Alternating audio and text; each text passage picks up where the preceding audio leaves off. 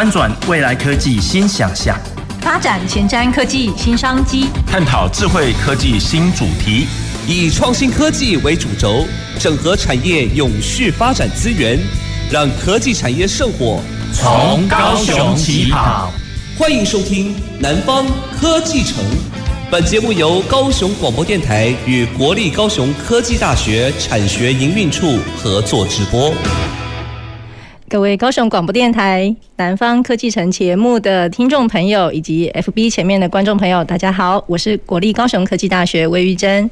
今天在十一月的节目当中呢，我们要来跟大家聊一个我个人觉得非常有温度，那但是呢又跟我们的生活非常息息相关的议题。虽然这个名称哦，大家听起来可能觉得很生硬，但是我们等一下透过跟两位来宾一起聊一聊，让大家知道这个议题有多有温度。好，所以我们其实在十一月呢，我们要有四周哦，从今天开始有四周要跟大家围绕着循环经济这个议题。所以在今天的十一月九号，我们就要请两位来宾跟大家一起聊一下什么是循环经济。循环经济我们有很多不一样的解释空间。像我呢，跟两位老师，呃，我们赖主任跟理事长，好，我们稍后会介绍。聊完之后呢，我觉得要怎么解释循环经济，我可能现在听到少女的祈祷。我会觉得它是循环经济，好，它会让我想到循环经济就在生活里，好，所以在这一个十一月份里面，今天我们要先跟大家聊一聊什么是循环经济。我们下一周哦会跟大家邀请两位呃企业，好，来分享企业怎么去实践循环经济。接着呢，我们也会邀请在地哈呃包括经济部，包括呃会计师来跟大家聊一下怎么样从呃企业本身好可以接地气的去实践循环经济。到十一月的三十号，第四周，我们要请几家新创、几家真正在做循环经济的企业，跟大家分享他们怎么实践。所以在这一系列循环经济的主题当中，我们今天就扮演一个非常重要的角色，想要先让大家关心，还有从生活当中去理解到底什么是循环经济。那今天呢，邀请了两位。非常好的朋友，两位我们一定要赖在一起的好朋友。好，那我们是不是先请我们永续供应循环呃的这个学会理事长赖树新赖理事长先跟我们听众观众朋友打个招呼。啊，主持人好，我是台湾永续供应协会的理事长赖树新。各位在空中还有网上的朋友，大家晚安，大家好。理事长好哦，其实理事长哦，呃，最近来我们电台好几次了。对不对？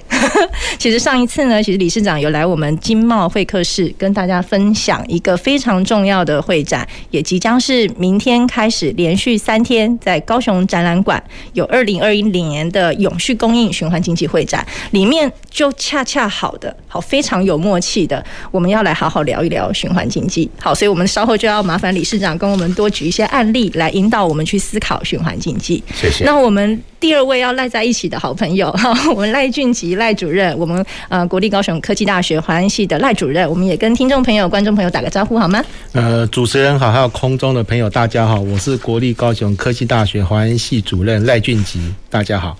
如果有认真 follow 我们高雄广播电台南方科技城节目的，就知道我们在上上周。谈碳中和的时候，呃，赖老师有来节目当中跟大家分享一下。那我们要延续下来，其实这个都是跟我们生活当中很息息相关。当然，我们从很广义的来说，可能也跟气候的变迁，让我们去思考生活当中哦，到底要从什么点点滴滴可以去关注起循环经济，好让。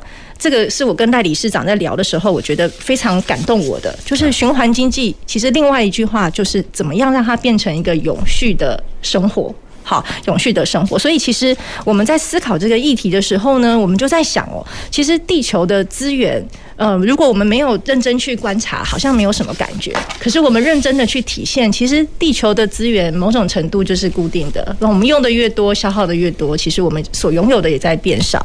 那所以在特别又面对到很多的气候变迁、很多的生态变化之下，也让我们去意识到怎么样能够站在资源循环的概念，把它实践到生活当中。所以最近开始出现很多不同的名词，甚至包括政府很多重要的政策方向，举例像五加二，好，五加二的这个呃经济发展的趋势里面也。也特别把循环经济纳入了，所以我们就想要在今天呢，跟两位来宾请教一下，也来聊一聊，让听众朋友一边开车或一边在这个呃五点半到六点半的时间来跟我们一起认识循环经济。好，所以我想要首先呢，呃，就要跟我们赖老师来请教一下，其实从很多的啊、包括顾问管理公司的报道也好，甚至是。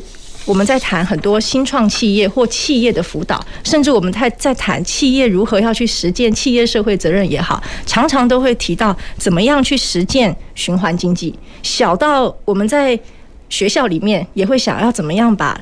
这个垃圾分类做好，怎么样？在办一个活动的时候，哎，这个便当要分类分好，好，这个宝特瓶啊、纸啊，小到我们的生活中，好，那所以也要来跟赖老师请教一下。那我们从循环经济这个概念，我们要怎么样让听众朋友可以理解？那跟一般如果没有加上这个循环，就是一个循，没有加上经济，就是一个循环，那它又有什么不一样？好，可不可以请赖老师帮我们听众朋友分享一下呢？好，谢谢主持人哦。其实循环这件事情，台湾已经做非常久了。环保署开始我们这个垃圾分类哈，然后从这一个垃圾，我记得我老师哦，他不喜欢听“垃圾”两个字，所以我刚刚讲“垃圾”也有点紧张。对，他说其实把东西放错地方的东西才变垃圾，放对地方就没有垃圾。那事实上，我们看台湾的呃大小行业还有慈善团体哦，就有。把这个垃圾分类，然后资源回收，回收到盖医院，哈，或者是说提供老人吃饭等等，哈，我想这个都是这是。但是我们认真讲哈，这目前这样子的形态，我们称为现行的哈，就是说从 baby 到坟墓哈，到最后。但是我们今天要谈循环经济，我们要把它进阶哈，希望它能循环哈，它不会到坟墓，还是从 baby 回到 baby 哈。那这个是怎么说呢？我就打比方说哈，就像我们的吃饭的厨余哈，然后可以再拿去发酵。好发酵，然后它一方面它也也可以发电啊，一方面也可以变成肥料，那再到餐再重新种植物再转折，好，我想这样子的循环，但是循环里面有分大循环跟小循环哈，那还有分动脉的循环跟静脉的循环。哇，这个很有学问，嗯，等一下一定要请赖老师介绍一下。产品方面的循环，OK，那静脉的循环在指废弃物的循环。那我想这两个循环就好像我们身体上面的动脉、静脉一样，它是可以交流的。好，那当然在这一个循环过程中，知识是非常重要的。但是坦白说哈，以目前台湾的教育制度来讲，大家是不缺知识的，还有我们的广播媒体各方面哦的宣导，我想大家是不缺知识，但是大家缺乏了一个。怎么做哈？但是怎么做很重要，就是说大家有这个觉知哈。那也很庆幸，也很可悲的一件事情。庆幸跟可悲是我们最近的气候变迁。庆幸它提醒了我们非做不可，可悲了我们遇到它了啊。所以因为这件事情，让我们大家有觉知，要去了解这些知识，然后去做这件事情，然后变成你的生活态度。我想。变成生活态度是非常重要的，尤其刚刚有提到说这个做循环哈，我们过去生活就傻傻的过嘛哈，东西买来用完就丢掉哈，现在用完还要去思考要放到哪边地方才会造成环境污染，而且可以再利用，可以再循环。它有另外一个层面哈。呃，讲起来不客气一点哈，我常常想说，我到老不要老年痴呆哈。如果你每天做这些活动，我我还能大脑多活动一下，要把东西摆对位置。对，我想这个是有价值。对，而且让你的生活比较充实。然后我想，这个各方面以学校的立场哈，就是唤醒大家的觉知，然后让大家从这个知识、技能哈走入态度哈，然后这然后学校哈的学生哈，他毕业后会走入企业，嗯，变人。变成一个非常重要的一个利害关系人哦，我们现在是在教育利害关系人，嗯，然后以后他进入社变的利害关系人，那他就是一个非常重要的一个实践者，是推。嗯，推手哦，对对，好，非常谢谢赖老师哦，已经先帮我们从循环经济是什么，那它其实其实有一个历程的发展，那每一个循环的发展过程当中，免不了也会遇到一些瓶颈或问题，但是呢，我想要也先来跟我们理事长请教一下，呃，这个理事长其实投入在循环经济也非常长的一段时间，好，其实循环经济不是最近才提起，可是为为什么？我们近几年大家特别的关心循环经济，那除此之外，我们又为什么要现在这个时间点？不只是在企业端，其实在学校端，甚至是刚刚我们赖主任提到的所有利害关系人，把它变成生活的态度的一部分。为什么呢？为什么循环经济这件事情，我们现在比以往更重视？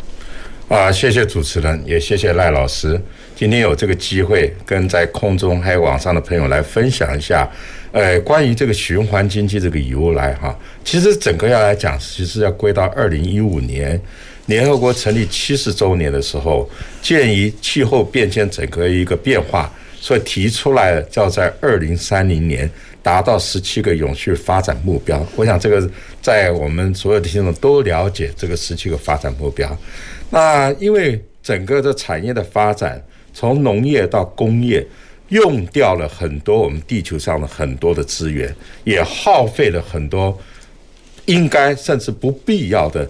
各方面的能源，这里面包括了水电，还有这些燃料等等。尤其是化石燃料呢，正造成了很多的所谓的后续处置的污染。因为整个废弃物来讲的话，基本上有两个途道，一个是用掩埋，掩埋就对整个生态会造成影响。嗯。第二个叫排放，排放就对我们大气的臭氧层会造成两个影响。所以呢，基于这个以后呢，所有的专家学者就看说，假如我们照目前这个速度再继续耗费下去，不要到二零五零年，大概宇宙要两个地球才有办法耗费所有人。很可惜，我们只有一个地球，没有办法有两个地球。所以呢，所有专家提出来说，我们应该更重视这个议题，希望在二零三零的时候，整个平均的气温。只能控制在上升一点五度，所以就很多很多的我们这些做法来了。循环经济最早的时候谈可能会从产业里面谈，不外乎从三个最基本的概念，我们称为叫三个 R。嗯。第一个 reduce 叫减量，第二个 reuse 叫再利用、再使用，第三个大家很熟悉的，包括我们现在很多的生活用品，它改变原来的形态，叫做 recycle。再循环使用，最早是从这三个里面来，就是告诉我们，除了产业里面尽量少耗用资源，不要这个资源呢，对将来使用完了以后，刚刚来老师所提的，从摇篮到最后必须要走上坟墓，要去掩埋，要去处置，希望这个生命能够再延续再生，在国外里面叫 cradle to cradle，就是从摇篮到摇篮再生。从产业里面，从这个观念开始做起。其实呢，台湾我们整个来讲，在全世界里面，当然跟欧洲一些先进国家来比，我们还有很多在努力改善的空间。但是在亚洲来讲，其实台湾做的是相当不错领先的。呃，我去年有一个机会，刚好捷克一个国会访问团来台湾，然后呢，经济部刚好他希望能够把我们台湾循环经济的一些做法跟国外的宣导。我刚好有这么一个荣幸，呃，经济部的长官选了我代表台湾去做一个台湾循环经济，我呢就跟专家里面请教应该怎么来做。嗯，结果呢有一个印象让我非常深刻，也是谢谢中经院的绿色经济研究中心温主任他提供一个资料。啊，大家知道吗？刚刚主持人开场的讲《少女的祈祷》，这个音乐就是台湾开始在做。垃圾分类、垃圾回收的一个开始，也就是说，台湾在做所谓的循环经济跟资源再生、资源回收最早的一个源头。所以后来呢，我在这个影片里面放了说，哎，我们台湾的垃圾分类是怎么一回事情？后来那个捷克的访问团回去以后，他还跟我写了一个 message，他说：啊，我现在原来听到少女祈祷的音乐，忽然微信一下。原来这是台湾在做垃圾分类，作为循环经济的起头。其实循环经济概念，大家看了可能是一个专有的名词，事实上在我们的生活上，食衣住行都存在的。比方说，刚刚赖老师所提到的，我们讲现在呃，企业就要提惜食计划，嗯，就是说你食物不要去浪费，尽量采用低碳的饮食。比方说，我们肉类减少多用食物，因为尤其在牛肉的制造里面会产生很多的碳排放，这些等等，这些都是我们可以做得到的。衣服二零三零年，纺织业界他们有一个很大的挑战，就是我们的成衣国际上大概有两百多个品牌大厂，都要求说你的衣服的原来的原料，将来一定要用再生的原料去做，一定比例的再生料，哎，百分之百哦，百分之百哦，对，所以大家也也能了解，比方说我们二零一四年那个全世界最热门的运动叫世界杯足球赛。世界杯足球赛进入决赛有三十二个球队，有二十三个球队的球衣的原物料是台湾之光。从什么开始呢？就是各位喝的保特瓶的原料，把它转换成了变成那种球衣啊。这个都是循环经济的一面，它用 recycle 的方式。所谓 recycle 就是再循环，就是把我原来的材料的形式改变，做其他用途用。所以台湾有一个远东新世纪，还有几家公司做的方面做的非常非常好，真正的台湾之光。台湾的足球随着也许还要若干年以后可以参加世界杯足球，但是台湾的球衣早就已经进入世界杯了。这是一个简单的例子，从衣服方面来讲，住的也有。我们来讲说，简单的来讲话，比方我们尽量耗费少的能源，大家都很流行用改我们 LED 的灯泡、绿建筑等等，这些都是我们可以努力的方向。呃，从才来做不是，其实我们包括各位。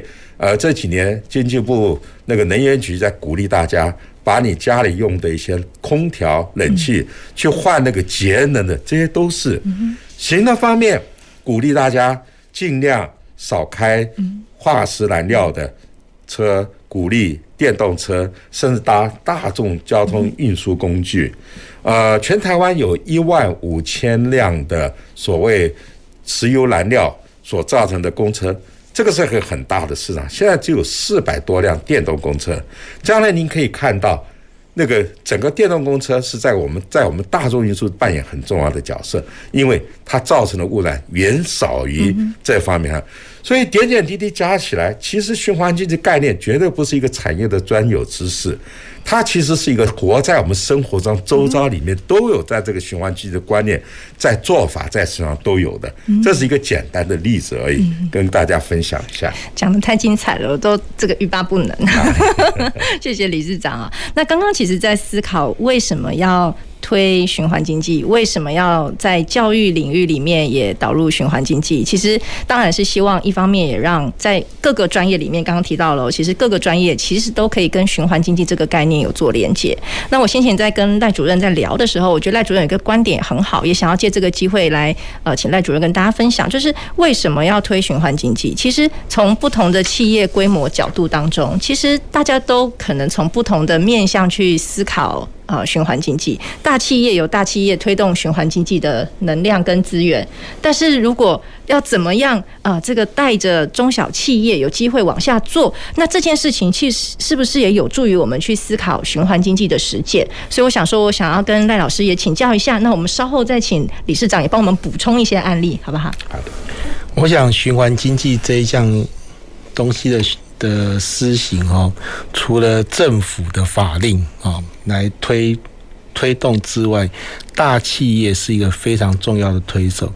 当然，大企业它现在面临的问题就是国际市场哦。我想，任何国家不能脱离经济哦，那这是非常重要。那国际市场它要求就是碳中和哦，所以它非做这样子的循环经济。但是我们台湾的中小企业，它没有直。接去面对国际市场，它是针对在供应链里面，所以它它感受度没有那么强烈。但是相对的，对于这台湾大型的企业，它底下的供应链也是中小企业，所以其实大企业目前坦白说，我个人观察，在循环经济，它已经很认真、很努力的在做。那我们在。推呃，以学校立场，他要推广的话，去帮忙，应该是以中小企业去帮忙他。那当然，这个还需要一些动力，就是由这个母鸡带小鸡。好，我想这个大企业是母鸡。好，那当然，我们这个小企业的部分，中小企业，它就是有这样子，因为它的供应商哦，鼓励他做，他他为了做生意。他一定要配合他，但是在知识面呢、啊，还有觉知面、还有技能面这些学校的人来扮演推手。那当然，这个要让这一个学校的老师、师生，还有平民大众认为说循环经济也很重要。我想诱因是很重要哈。当然，目前看到的循环经济哈，小到个人呢，这个循只有循环，还谈不上经济。事实上，经济在他身边已经发生了，他自己不察觉。打比方说哈，我们现在有所谓的共识啊，还有这样子呃二手物回收品啊，包括我们开中古车哦，我想在三四十年前你要开到一台很高级的车，我想是不是一般人负担得起的嘛哈？那现在我看很多年轻人哦，开了一些很棒的中古车去改装，可以买到中古零件，这都其实整个过程都是政府哦通过很多政策，他把这一个通路。还有法令都建构好以后，让这一些中古品有正当的流通。所以事实上，循环经济啊，在我看来是要让生活过得更好。嗯，它并不是要让你生活都很像我们说都要捡回收品，并不是那一回事哈。那还包括说，你看现在在国外也有像日本人哈。他们就有那个租借衣服的地方，高级。你今天你要去一个宴会场合，你需要光鲜亮丽的衣服，你就会租借。那甚至皮包哦，什么都有哈。那我想这个东西就是共享哦，这也是个循环经济非常重要的一个一环。但是它这个目前还，它这个动作还没有到循环，但是是循环经济面的一环。那这个循环经济其实哦，小循环比较不好推，要大循环。哦，就是它循环在这从。呃，所谓的婴儿到婴儿中间走过历程越多，会会越好提供。所以意思是说，我们把本来摇篮到摇篮看起来很遥远，但是我们把这么遥远的距离把它切稍微小一点的，所以大循环，我们先从小循环开始做。对，但是这么样到最后串成一个非常大的循环，对，这个力量才会大。真的。真的非常非常有感哦，因为为什么我说循环经济听起来好像很生硬，但其实它是一个非常有温度的议题。它其实就是真的很希望让大家对于循环经济有更高的认知。其实它就是在我们生活当中，为了我们永续的生活，好去实践我们很多在食衣住行娱乐当中的习惯。但我个人认为，其实，在教育界或是政府，它除了在这个政策推的之前，那个。诱因很重要哈，真诱因，但是诱因哈不完全是以钱来算的哈。怎么让你生活更的过得更好？哦，这样子的说法，还让你生活过得更轻松，更没有负担。哦，让你身体过得更更愉快。哦，这样子的方式的诱因来导会反的哈，因为以金钱来算的话，到最后会导入一个物质的循环。嗯，那。那个物质循环会耗掉很多资源哦，我想这个是可能我们要思考的问题。对，我们听了很有感触。我我说，其实循环经济它是一个很有温度的议题。其实我觉得也是很有哲理的一个议题。对，好，所以刚刚提到，其实从呃学校的角度，我们也在谈大手吸小手。嗯，好，大学端跟高中职跟国中小，其实我们很多在教学资源上面也是透过这样子的一个共享，也是一个循环的概念。那从企业呢，有大企业跟小企业，好，母鸡带小鸡。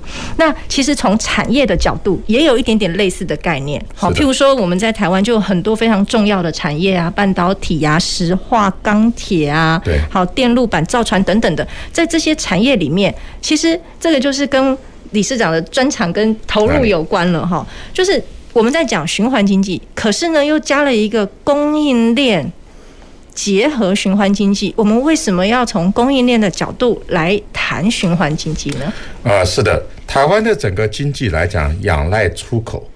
我们台湾的国内生产毛额将近百分之七十的金额是仰赖出口的。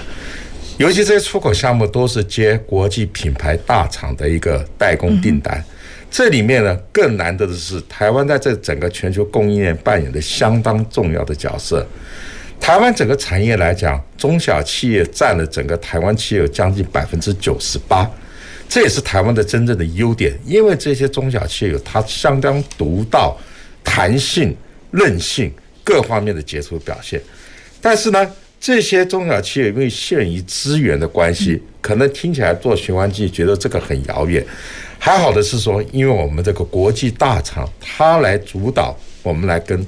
因为举个例子来讲好了，大家很熟悉的，我们用的手机里面，苹果这个厂，它已经承诺了，在二零三零年的时候要实现百分之百的碳中和。今年里面，我们看了一个媒体报道，一个惊心动魄的一个一个题目。我们台湾的台商有百有大概有六十几家被苹果取消了，然后改由其他地方来的一个供应资格。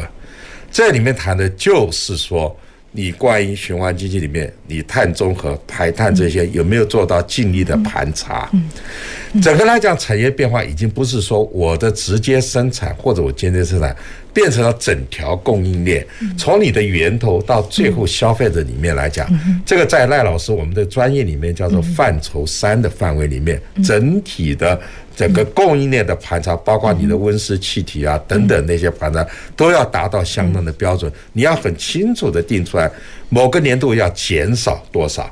所以这些等等来讲，都刚好给我们那个中小企业一个挑战，但是同时也造成了一个契机。挑战是什么呢？因为要做这些事情，你要花很多前置的资本，你要投入设备，你要更新设备等等。好的是说，假如你越早投入，你更可以。产生更好的商机，因为你走得越前，走得越早，国际大厂它第一个优先一定选择你，因为它本身已经承诺了要做这方面。所以呢，以前他做中小企业做这个要花钱，没有钱，但是现在还好，我们金管会有一个很好的叫做绿色金融行动方案二点零，又名叫做永续金融。过去里面金融机构给企业。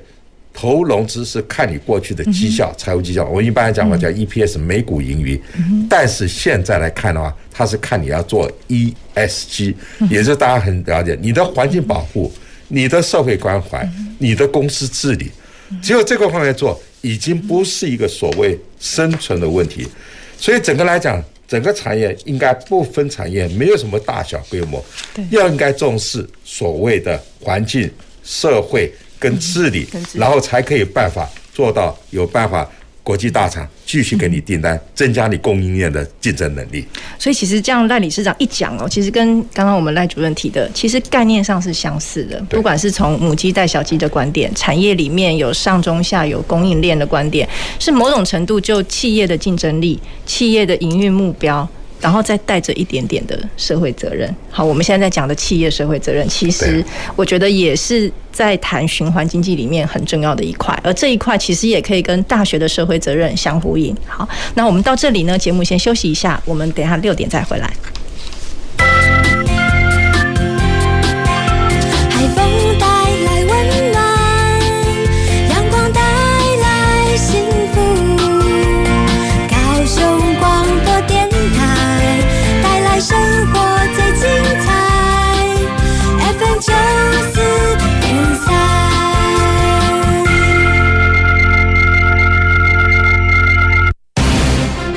找工作防受骗有五步：一、不缴不知名用途的款项；二、不购买不推销自己不清楚的产品；三、不随意将证件、信用卡交给公司保管；四、不随便签署文件；五、不为薪资待遇、劳动条件不合理的公司工作。找工作时，请查明公司是否合法经营，运作是否正常。如果碰到面试草率、轻易录取、待遇优厚不合乎常理的情况，请注意潜在的人身安全或暗藏求职陷阱。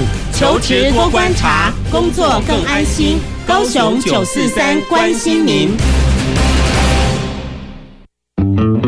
高雄安心宅，窝在高雄宅的安心。为了保障市民居住的权益与安全，高雄市政府编撰了《高雄安心宅手册》，让有购物需求的你可以对买卖资讯和住宅安全有更多的了解。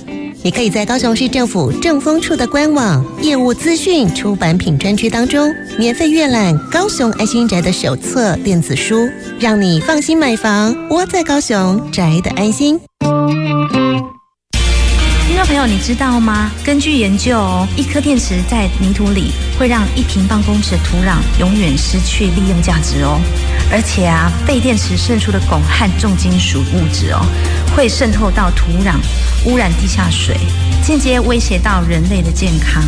所以废电池一定要回收哦。我是詹曼玲，和高雄广播电台 FM 九四点三 AM 一零八九，邀您一起环保爱地球。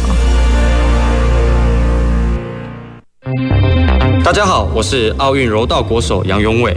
柔道就是精力善用，就跟防疫一样，重视细节，外出全程佩戴口罩，严于律己，注重卫生，勤洗双手，按部就班接种疫苗，提升保护力，遵守规定，落实各项防疫规范。请跟我一起团结抗疫，迎向胜利。台湾加油！有政府，请安心。以上广告由行政院与机关署提供。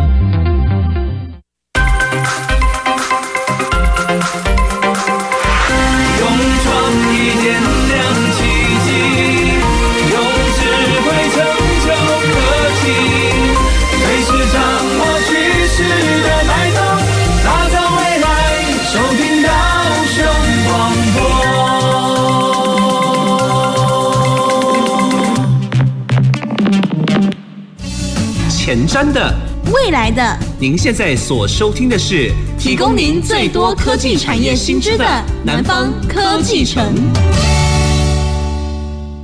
高雄广播电台的听众朋友及 FB 前面的观众朋友，大家好，我是国立高雄科技大学魏玉珍。在今天的节目当中，我们邀请了两位来宾，分别是我们永续供应协会的赖树新赖理事长，还有我们高科大环安系的赖俊吉赖主任，跟大家共同聊一聊什么是循环经济。其实，在我们上半场的节目当中呢，我嗯，我们理事长跟赖主任都用非常浅显易懂、举例的方式，让大家理解，其实循环经济它发生在我们的生活当中。一方面也希望呃从食衣住行好，让我们所有的民众跟企业可以实践好点点滴滴的循环经济哈，而且是从小循环能够连接到大循环，把本来呢这个原料从摇篮好到坟墓这样的终点，把它变成摇篮到摇篮好，所以怎么样串起这个循环经济，其实。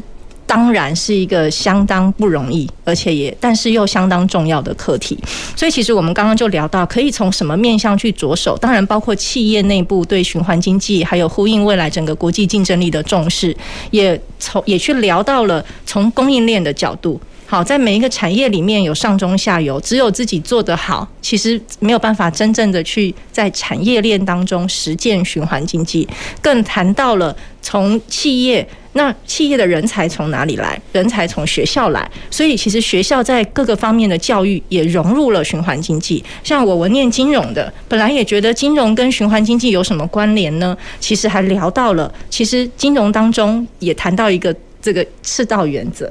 好，那责任投资，所以其实每一个产业链环环相扣。那在我们下半场的节目，我们就要再呃，请理事长跟赖主任多多跟大家分享一下。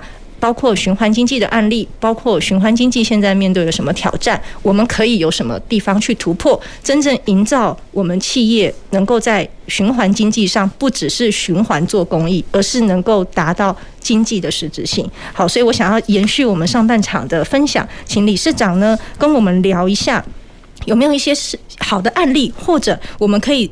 呃，在台湾推动循环经济的一些策略上面，面对的挑战，那这些挑战，我们可能可以包括从政府的资源也好，或者产业之间的工协会也好，有没有办法大家打的是一个团体战，形成一个团队的能量？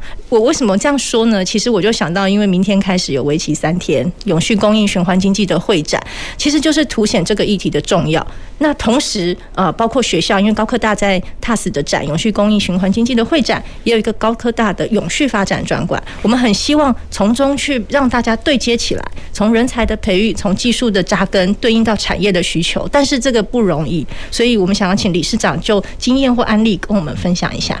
呃，非常谢谢主持人，让我有一个机会顺便介绍一下，明天开始十一月十号到礼拜五十二号，在高雄展览馆，我们有一个第二届的亚洲永续供应循环经济的会展。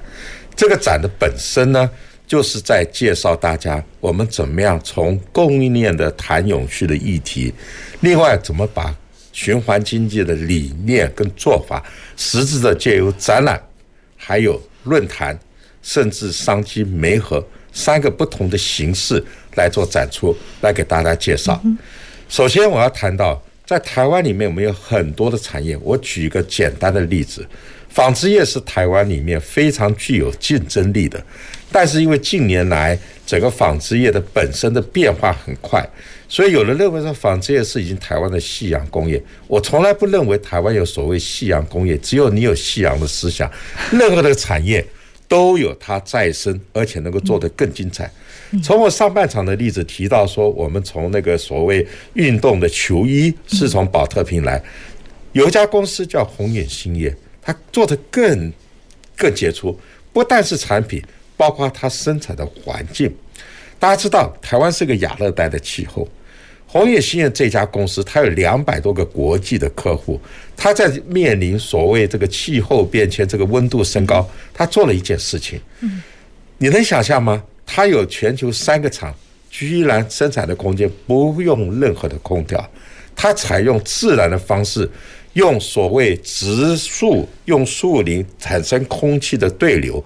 再加上用那个风扇的方式来去降低它生产的一个室温，它整个可以降低大概五到七度，但是它的能源耗用大大的降低，而且节省很多。重点不是在能源的耗用，主要它是最早已经做了十几年所谓这种循环经济的概念。另外，它是厂区里面那个生态的维护完全按照那个生态来弄，包括草啊。等等的花这些植物，让它整个造成一个非常健康，而且产生健康的二氧化碳。这是一个简单的例子。除了产品，还有一个环境里面，这是少数几个案例在里面。我们高科技里面，比方说我们在地的日月光半导体，台在高雄最大的产业里面，他们做的更多。从莫拉克台风里面水的缺里面，后来他们从这水的缺的一个教训里面，反而做了一个。全台湾整个产业最大的自己的中水回收厂，嗯，他把水做至少可以再循环使用三点多次，所以呢，整个来讲的话，万一我们在夏季缺水期的时候，他们可以把所谓水再做更好的利用，除了生产用，还可以做更好的，不会产生所谓缺水。这是少数几个例子来讲，在国外就更多了。大家都知道，我们喜欢吃优格或者奶粉。或者我们有个叫 Evian 矿泉水，大家都听过，这是属于法国的一个叫达能集团，他们做的更多的叫做有四个方式来做所谓从近零接近于零做到真正的近零，就是 Net Zero。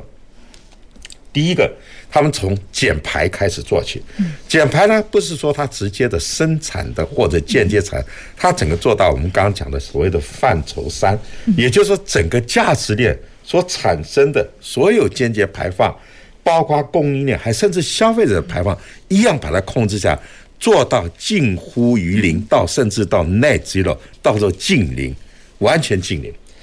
鼓励呢，它的所有供应链的厂商一起来迈向，不是近，而且甚至是负碳排，很多的例子。另外呢，它还鼓励所谓叫做再生的农业，加上土壤那边。固碳就是把碳的排放量减到最少。他透过培训，让农民用这种覆盖土壤、减少耕作、有机堆肥等等方式轮流放牧，让土壤能够更健康的，让它有呼吸，然后每年可以提高所谓土壤的含碳的量，来有效来固碳，减少所谓升温这个现象。第三个，他还做了一个叫做从农场到餐桌，嗯，还生物多样性的整个叫做二零三零策略。怎么说呢？他就奖励他的农民转型，嗯，然后呢叫做再生农业，做法里面包括提供农作物还有畜牧牲口的保险。来降低转型过程中可能因为产量下升，因为它一定暂时间会有产量下跌所造成的损失，减少它损失来鼓励来做这种转型。甚至呢还有很多创新的做法。刚刚赖老师提到所谓利害关系人，嗯，包括内部外部，给他一个融资的机制，鼓励他们来做转型，去做这方面新的技术的投资。另外呢，还有仿效所谓推广再生能源的投资时机。嗯、我们要谈到说，这个产业的转型不是那么容易的。嗯，还好金管会刚刚跟魏老师，魏、嗯、老师是金融方面的专家哈。那个金管会在去年里面有提了一个叫做绿色金融行动方案二点零，另外呢配合公司治理的三点零，叫永续发展的蓝图。它训练所有的金融金控机构，只要对企业里面。你做 ESG 的，优先给他投资、融资、授信。假如你不做 ESG，像国际的大的资产管理公司最有名的，像 BlackRock，有那叫做黑石基金，他马上就对你的董事投出不信任票。更不要讲投资融资，但是你只要做业绩，你注重环境保护，你注重社会关怀，甚至公司治理，包括里面公司自己一些原则，你有独立董事的多元性等等，他就给你优先的投资。所以，我们和台湾综合来讲。中小企业都怕这个议题，因为我要花很多的钱。我现在是存续的问题、生存问题，我哪有可能去做永续的问题？但是配合好刚刚魏老师的专长，金融方面我们有很积极的做法来协助做这个转型。所以这些等等来讲，都是我们企业里面去重视。还是我刚刚讲的，越早做，你将来生意更好。我套一句我们协会的最高荣誉顾问。大家很熟悉的台湾永续能源研究基金会简又新董事长，我们都称他是，他是因为总统任命的中华民国无任所大使。他跟我说有一次，他说啊，这个永续的议题让台湾再有未来三十年的另外一种契机。嗯。假如说我们能够把握大家重视这个议题的话，嗯、我们刚好在企业做个转型，嗯，未来二十年、三十年更能够台湾在全球供应里面更能够创造更好的契机，所以鼓励大家不要怕，我们有各种方式来辅导大家来做。听了就很有信心，我们一定可以往这个目标来努力哈。我还记得我小时候，这样讲不知道恰不恰当。我小时候啊，真的那个垃圾是放在某一个定点，然后垃圾车来收。对，然后随着。我觉得也是政府的宣导，各类资源回收机制的建立，还有相关的教育扎根。其实现在呢是时间到了定点，好，我们才会去丢垃圾。那这当中还有什么时间点会有资源回收车来？所以我们这都是花了蛮长一段时间去做呃教育，去做宣导，然后包括。不同的产业循环的产业里面同时来推动，那当然现在连金融业都是共同参与了。所以刚刚理事长提到，确实啊，现在啊，包括很多的投资机构，他会特别去注注重公司有没有投入在 ESG，E 就是指环境，S 是指社会。G 指的是公司的治理，所以如果有投资在投注或关心在 ESG 面向的，会愿更愿意或优先放在投资的项目当中。所以其实这个某种程度也是大家都观察到了循环经济推动上面那个目标，当然它背后也可能是很多的挑战。所以我们就要接下来要跟我们赖老师请教一下哦。从刚刚我们谈十一住行当中都有循环经济的影子，吃我们有厨余，厨余怎么把它变黄金？衣呢，衣服布料刚刚提到了纺织的回收，甚至呢我们在十一月三十号也会邀请，呃十一月二十三、三十号呃也会有呃这个团队跟大家分享怎么样把布料。衣服把它变成燃料棒，它也是一个再生能源。好，所以最近因为循环经济的议题，我跟我们学校环安系的老师有非常多的讨论，各式各样的循环经济。好，甚至是轮胎、保丽龙，好，比较大家比较常知道的塑胶瓶，其实这个都已经导入了循环经济，导入了循环。但怎么走到经济？到底这件事情上面是是不是某一些技术瓶颈，我们还有待突破，还是其实是怎么样在大家产业链当中合作缺了某一块？好，那我想请赖老师帮我们分享一下。哎，谢谢主持人。其实循环经济到最后哈，它还是有经，还是经济问题啊。如果没有经济问题，循环真的是推不动哦。那我想各位最近常听到说。我们要做生质能，这因为本身我是做甲烷发酵啊，我的专长。那大家都谈到生质能，生质能就直接想到说要把废弃物啊，或是厨余啊，这有机质的东西转换成甲烷哈。但是这样子的说法实在是有一点太简单了，太简单，太简单，因为你就把 focus 到能源上面。实际上，甲烷我们以现在来讲是很便宜的东西。那谈经济哈，我们希望把便宜的东西变成贵的东西。但是我们把一些有效的资源哦，把它事实上它是蛮贵的东西，只是你把它混合在一起而已。那你把它转换成一个很便宜的东西，实在是蛮可惜的哈。那但在转换过程中，我刚才讲到它是一段一段切开来。打打比方说，我本身是做呃氢甲烷发酵跟氢发酵，那我们将有机固体废弃物或是溶解性的废弃物。经由发酵，它经由水解、酸化，啊，讲完那过程中，它中间很多的副产物，嗯，这些副产物再利用，它的经济价值非常高的。那一个发酵槽，我以发酵槽为例的话，哈，它产生的氢气，产生的二氧化碳，然后就产生了中间很多的好的代谢物，尤其哈。我们都忽略了一些很微小的东西。我想近几年来生物科技的发达，哈，大家很了解，我们人脱不了跟微生物共存的哈。那事实上，这一个发酵槽里面产生出来的微生物啊，事实上是跟我们土壤里面微生物是有连接的哈。那所以事实上。这几年，我们台湾包括全世界，有很多的土地种不出好的食物出来，它有种种原因，但有气候的问题。但我们过去常用很多农药啊、化学肥料，使得整个土壤里面的微生物相都不是很平衡。那所以透过这样的发酵行为完以后，市场会产生很多多样性的好菌出来。你再把它重新，我们作为所谓的有机肥，哦。堆肥、固态肥料或者是液态肥料，重新施灌它的时候，你可以来做土壤改良啊，改良什么？改良它的微生物相哦，里面的有机质哦，这是一个循环，而且这个循环非常重要，重要到什么程度？你才能种出好的东西，你才能吃到健康的东西。然后呢，有健康的人，他才有健康的肠道，有健康的肠道才能排出嗯。好的排泄物 哦，但是好的排泄物才能做好的发酵，然后好的发酵后再能再循环到土壤去。我想这样子的循环哦，超乎大家想象，它已经推展到健康。我想各位如果有兴趣的话，现在全世界有一个非常重要的议题叫做粪疗法哦。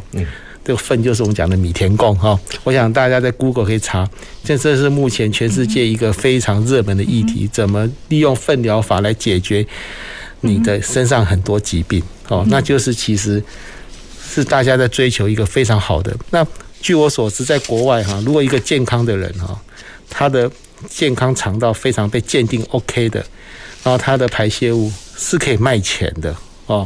那当然，如果好的土壤也是可以卖钱的哈。那我想这个循环我们要好好去思考哈。那因为我们讲的这个生命的几个要素，太阳、空气、水，这样土壤实际上是它是一个转折点。那所以我们在中国的古代讲说，天财、地财、人财，我想是财富的财哈。地财我们怎么让它里面更加丰，里面的氮磷钾。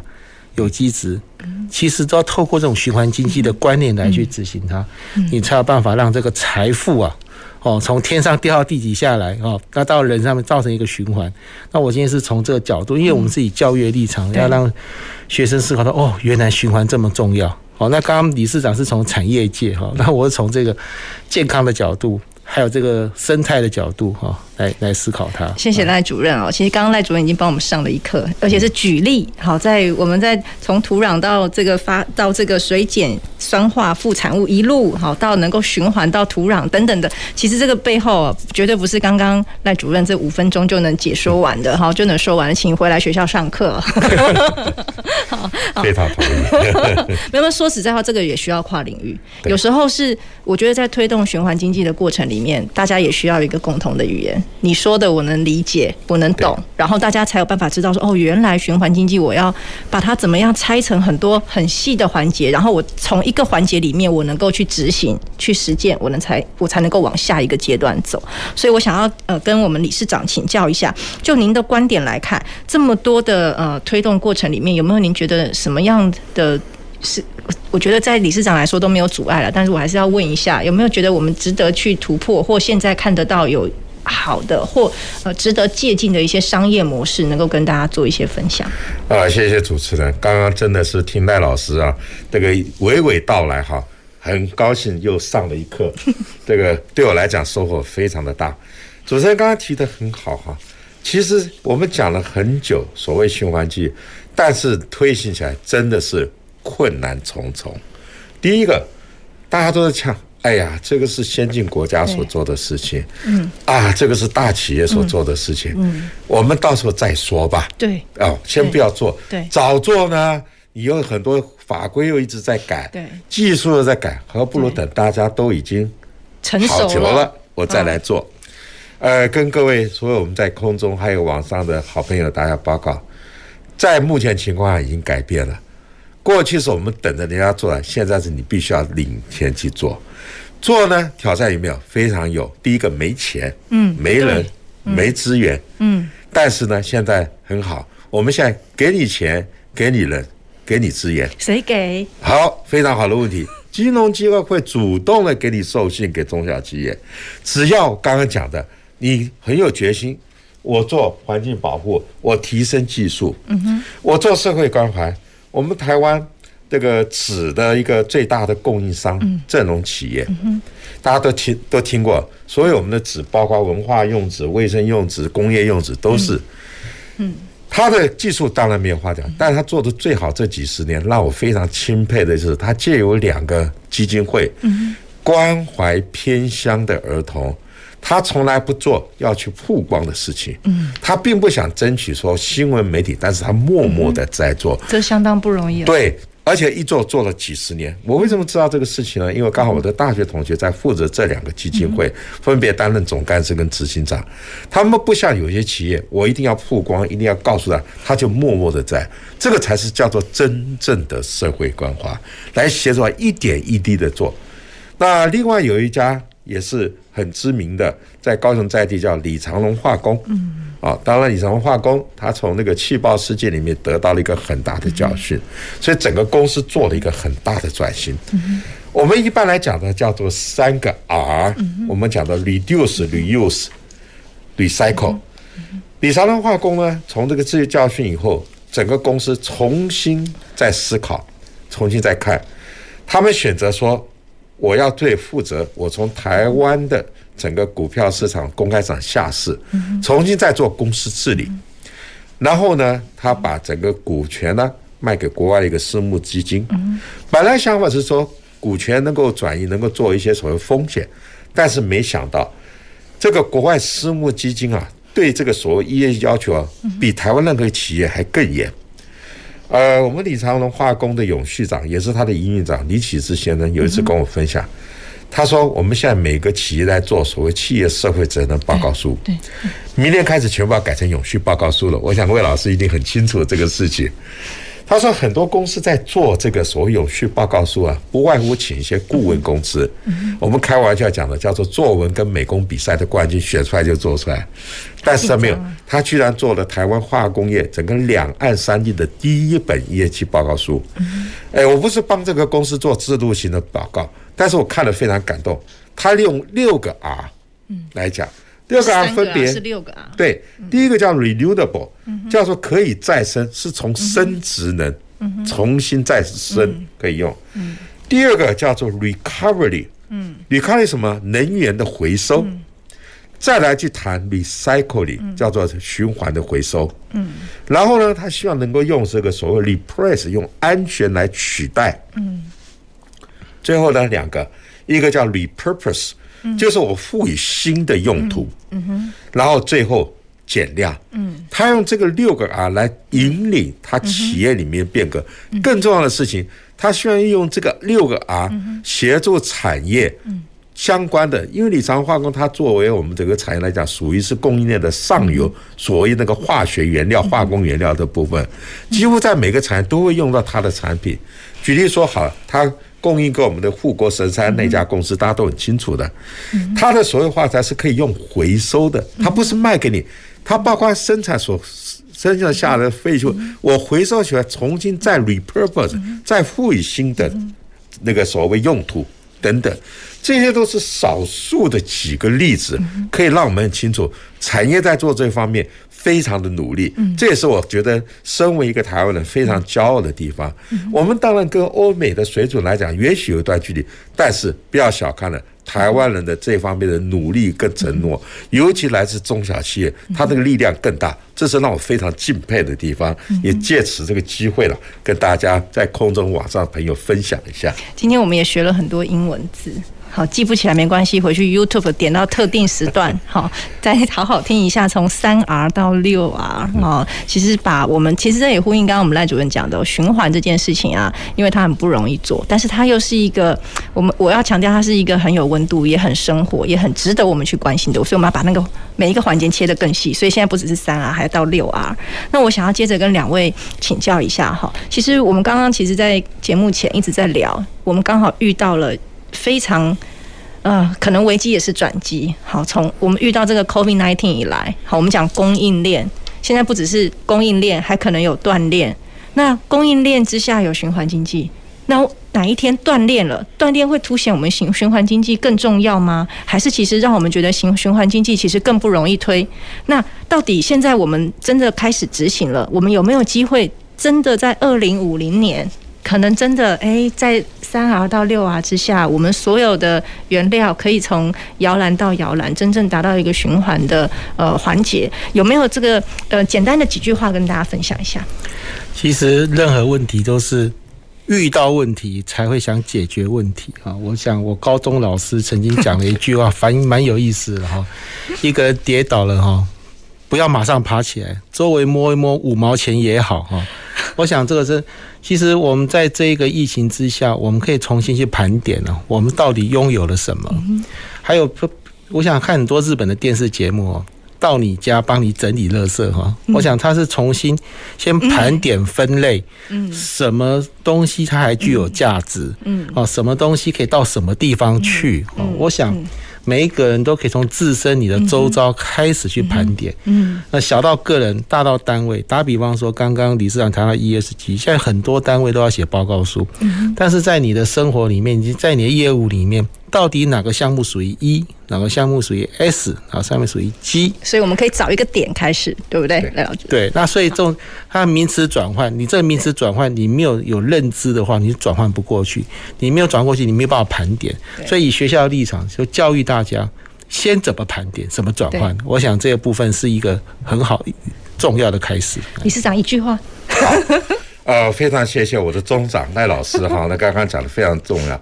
我们在做任何事情，要先了解现况，你自己拥有什么，你的缺失在哪边，然后有计划的分头进行。我们不可能睡一觉，第二天就变成一个完美的情况，这个不切实际。所以从很踏实，我们协会的英文名称叫 TASS，先要踏实。我的协会当初成立，就是希望用踏实的精神跟做法，来去探讨供应链的永续体。跟推行循环经济的理念跟做法，说得太好了。所以我们在节目的尾声，好，就是要让大家知道循环经济这个议题，我们其实好好的盘点，从生活当中去观察。如果大家时间有空，不管你在网络上，或者明天到高雄展览展、高雄展览馆，我们走一走，了解一下循环经济是什么，如何共同来实践循环经济。所以今天的节目就到这里告一个段落，欢迎各位听众朋友，我们下周同一时间准时收听。前瞻的科技的未来的南方科技城，谢谢大家，拜拜，拜拜，谢谢。南方科技城节目由高雄广播电台与国立高雄科技大学产学营运处合作直播，感谢您的收听。